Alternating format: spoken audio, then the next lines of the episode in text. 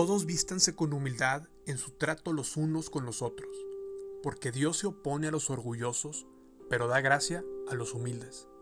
Así que humíllense ante el gran poder de Dios, y a su debido tiempo Él los levantará con honor.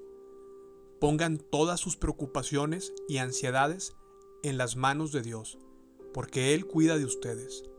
Estén alerta, cuídense de su gran enemigo el diablo, porque anda al acecho como un león rugiente, buscando a quien devorar.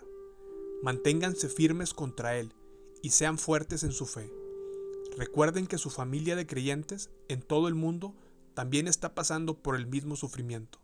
En su bondad, Dios los llamó a ustedes para que participen de su gloria eterna por medio de Cristo Jesús. Entonces, después de que hayan sufrido un poco de tiempo, Él los restaurará, los sostendrá, los fortalecerá y los afirmará sobre un fundamento sólido. A Él sea todo el poder para siempre. Amén.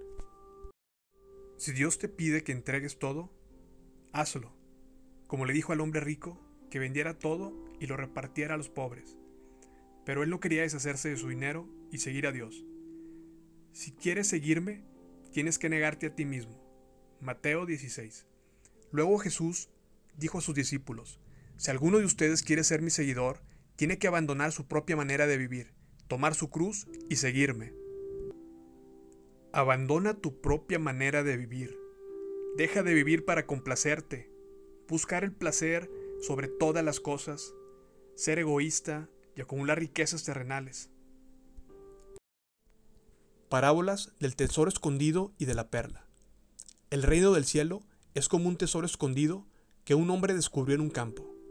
En medio de su entusiasmo, lo escondió nuevamente y vendió todas sus posesiones a fin de juntar dinero suficiente para comprar el campo. Además, el reino del cielo es como un comerciante en busca de perlas de primera calidad.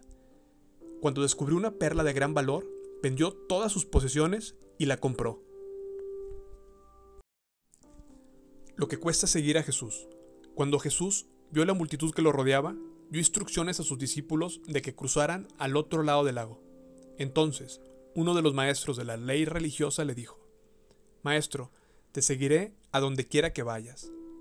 Jesús le respondió, Los zorros tienen cuevas donde vivir, y los pájaros tienen nidos, pero el Hijo del Hombre no tiene ni siquiera un lugar donde recostar la cabeza. Otro de sus discípulos dijo, Señor, deja que primero regrese a casa y entierre a mi padre. Jesús le dijo, Sígueme ahora, deja que los muertos espirituales entierren a sus propios muertos. Pablo nos dice en Filipenses, He aprendido a estar contento con lo que tengo. Sé vivir con casi nada o con todo lo necesario.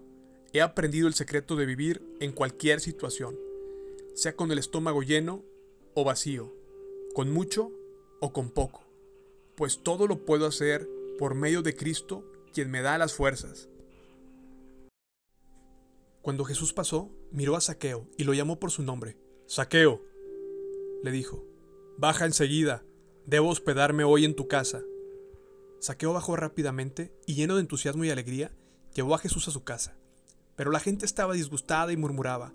Fue a hospedarse a la casa de un pecador de mala fama. Mientras tanto, Saqueo se puso de pie delante del Señor y dijo, Señor, daré la mitad de mi riqueza a los pobres, y si estafé a alguien con sus impuestos, le devolveré cuatro veces más. Jesús respondió, La salvación ha venido hoy a esta casa, porque este hombre ha demostrado ser un verdadero hijo de Abraham, pues el Hijo del Hombre vino a buscar y a salvar a los que están perdidos.